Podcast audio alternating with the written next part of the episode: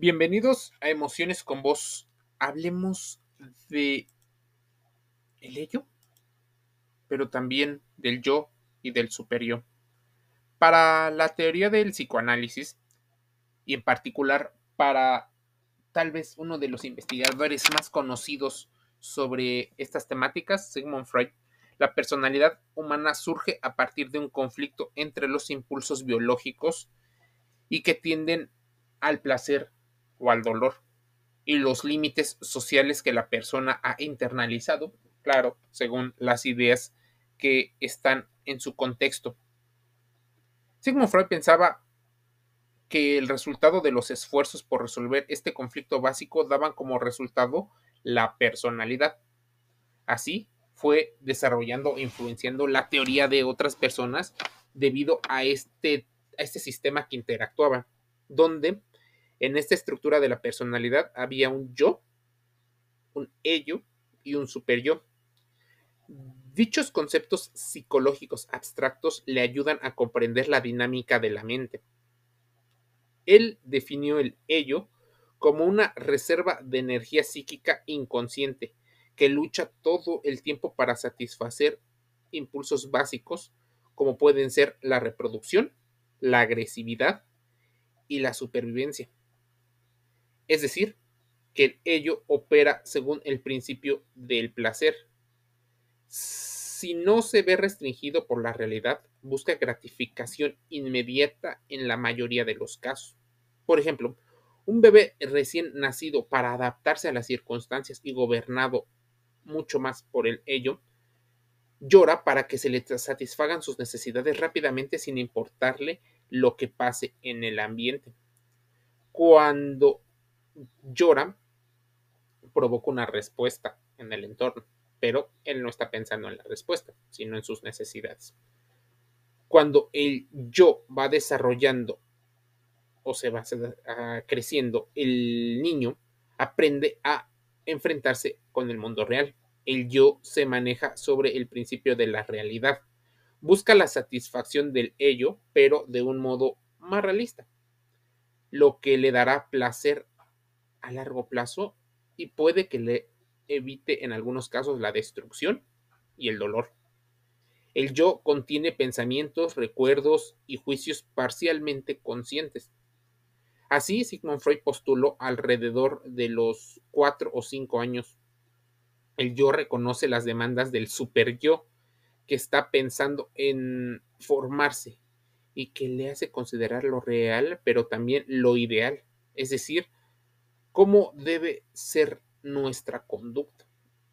Esta instancia de personalidad busca la perfección, produciendo sentimientos de orgullo y de alguna manera tratando la culpa. Si las demandas del super yo se oponen a las del ello, el yo es el encargado de lidiar y evitar estos dos pensamientos, evitar la disonancia cognitiva. Muchas empresas suelen reducir el yo como una base estable para que a partir de las necesidades biológicas, de los impulsos, la gente pase a consumir lo que el super yo desea, esta parte idealizada. Entonces generan toda una campaña y, por ejemplo, lo ponen como libertad de opinión, lo ponen como derechos. Y así el yo, que tendría que ser una versión un poco más realista, se va viendo enfrentada a una reducción debido a la incertidumbre. La mayoría de las personas, a pesar de que podría parecer lógico que buscan certidumbre, lo cierto es que el contexto tal vez no les enseñó a ir teniendo la tranquilidad la paz o sintiendo alegría por encontrar recompensas o encontrar eh, premios ante otras circunstancias. El estar pensando en la inmediatez, el estar pensando en el corto plazo, el estar pensando en esto ha producido una serie de cambios en las personas muy fuertes y de hecho incluso cambios ideológicos en el cual empezamos a cambiar y utilizar eufemismos para justificar nuestras propias acciones. Obviamente para reducir esa culpa de la que te he hablado. Entonces, estos eufemismos trabajan para la culpa como algo negativo. Así, el super yo ideal va volviéndose cada vez más aspiracional.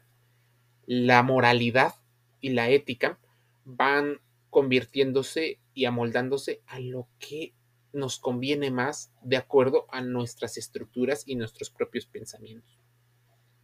Si bien para muchos existe un pequeño empujón, pero ese pequeño empujón del que hablaba Richard Thaler en su libro, se convierte en definitivo, la gota que derrama el vaso para muchas situaciones. Empiezas a hacer a partir de los sesgos cognitivos atajos para tomar tus decisiones.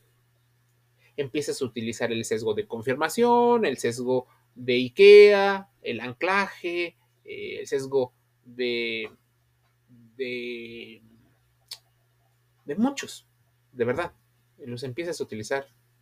El de encuadre. Puedas utilizar, por ejemplo, donde el fenómeno Donning-Kroger, donde te crees más competente de lo que en verdad eres para ciertas cosas. Y empiezas a tomar decisiones que de verdad luego te preguntas por qué. A ver, si Sigmund Freud definió esta parte situándose en el punto de vista de los instintos. O sea, va un trabajo en el ello, el yo, el super yo y la moralidad.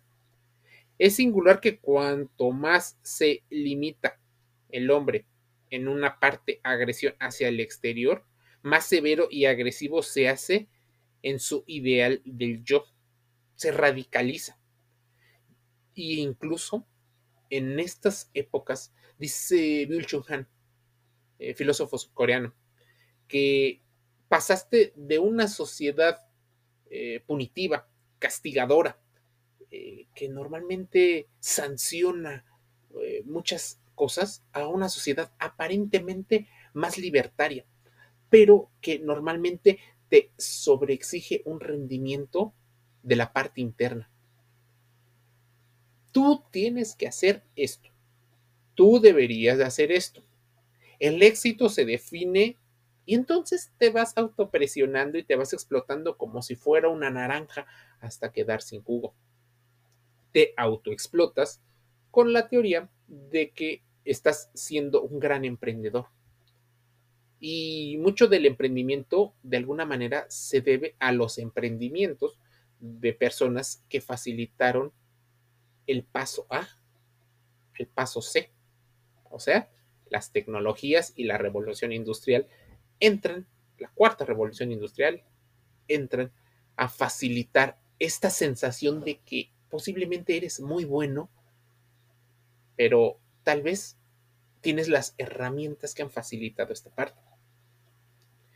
El ideal, nuestra, nuestro super también lo había trabajado, por ejemplo, Abraham Maslow en esta pirámide donde satisfaces en teoría y para ascender satisfaces a veces la parte más baja.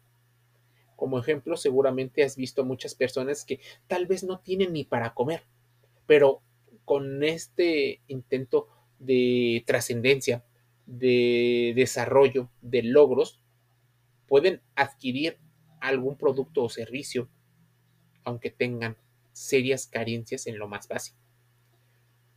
Posiblemente no es posible continuar la explicación de estas circunstancias sin introducir la hipótesis del superyo, que ha nacido de una identificación con el modelo que Sigmund Freud llamaba modelo paterno. Cada una de tales identificaciones tiene el carácter de la desexualización e incluso una especie de sublimación. Ahora bien, parece que tal transformo transformación eh, trae consigo siempre una disociación de instintos. el componente erótico queda despojado y una vez realizada la sublimación de la energía necesaria para encadenar toda la destrucción agregada, y ésta se libera en calidad de tendencia a la agresión y a la destrucción. De esta disociación extraería el ideal del deber imperativo, riguroso y cruel. Por eso, en el super yo, en esa creencia de tú debes de ser, o esto debería de ser, y con el respaldo de el dinero, con el respaldo de la supervivencia, incluso hasta con las redes sociales.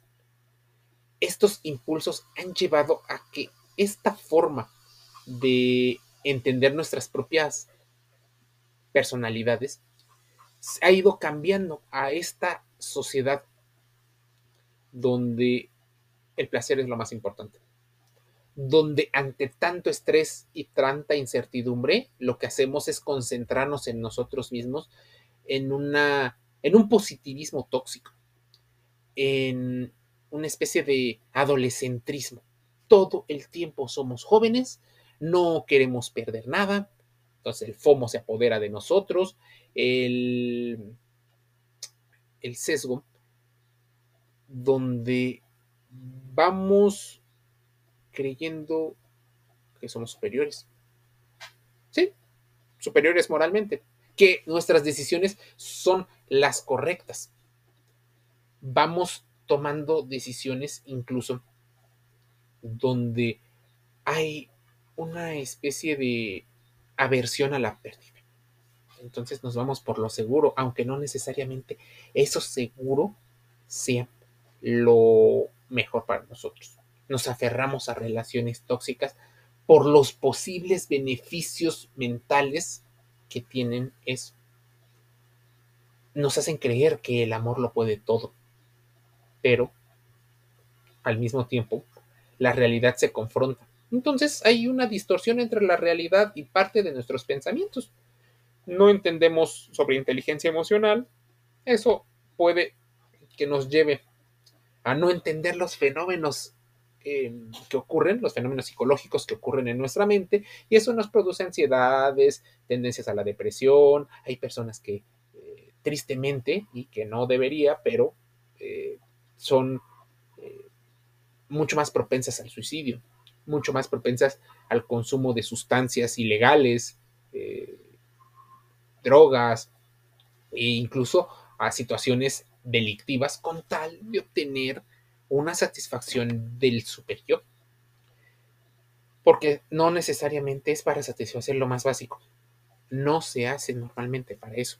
Y es por eso que sigue siendo muy relevante, aunque no el único autor, porque Sigmund Freud, a pesar de que ser, y muchos lo consideran el padre del psicoanálisis, los experimentos sociales, las nuevas investigaciones, van dando más y más información con respecto a estas teorías. Incluso hay personas que ponen una estructura diferente a la del iceberg que él propuso. Incluso Carl Jung, que era un, un allegado a él, de alguna manera ya empieza a hacer algún debate. Y eso es lo más importante que debe de ocurrir cuando tú analizas qué está pasando con las personas. ¿Qué, ¿Por qué lo hacen? ¿Por qué lo haces tú? debería de haber una, una autoevaluación mucho más realista, sin mentirte, porque a veces hasta nosotros nos mentimos con tal de cuadrar toda la información que nos favorezca y que encaje con lo demás. Posiblemente haya situaciones desreguladas, pero no quieres admitirlo.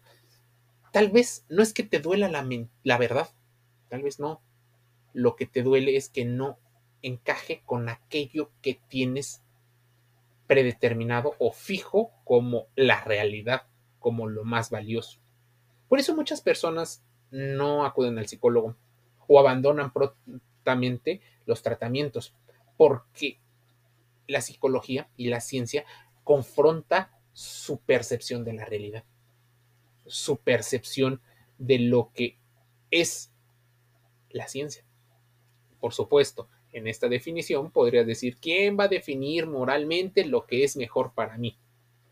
Con esta creencia, muchas personas desacreditan a todo mundo y se ponen a ellos como los principales individuos, creyendo que sus habilidades con las que se han regido son lo más importante.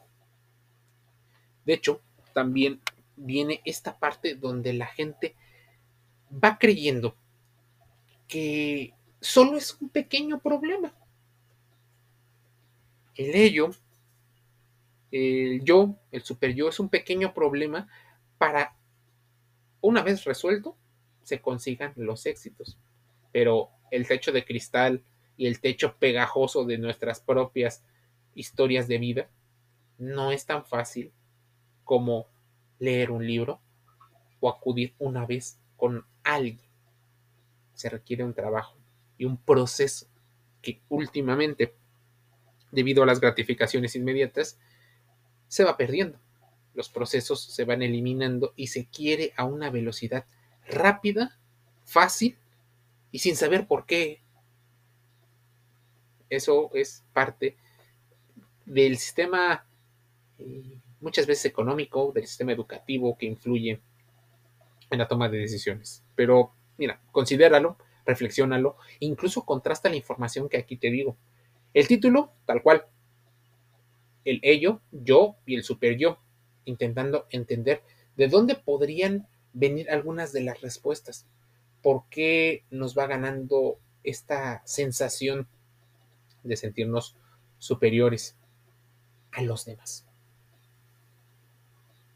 Emociones con Voz está en YouTube, está en podcasts como Spotify, Google Podcast, Amazon Music Audible, iTunes, iHeartRadio.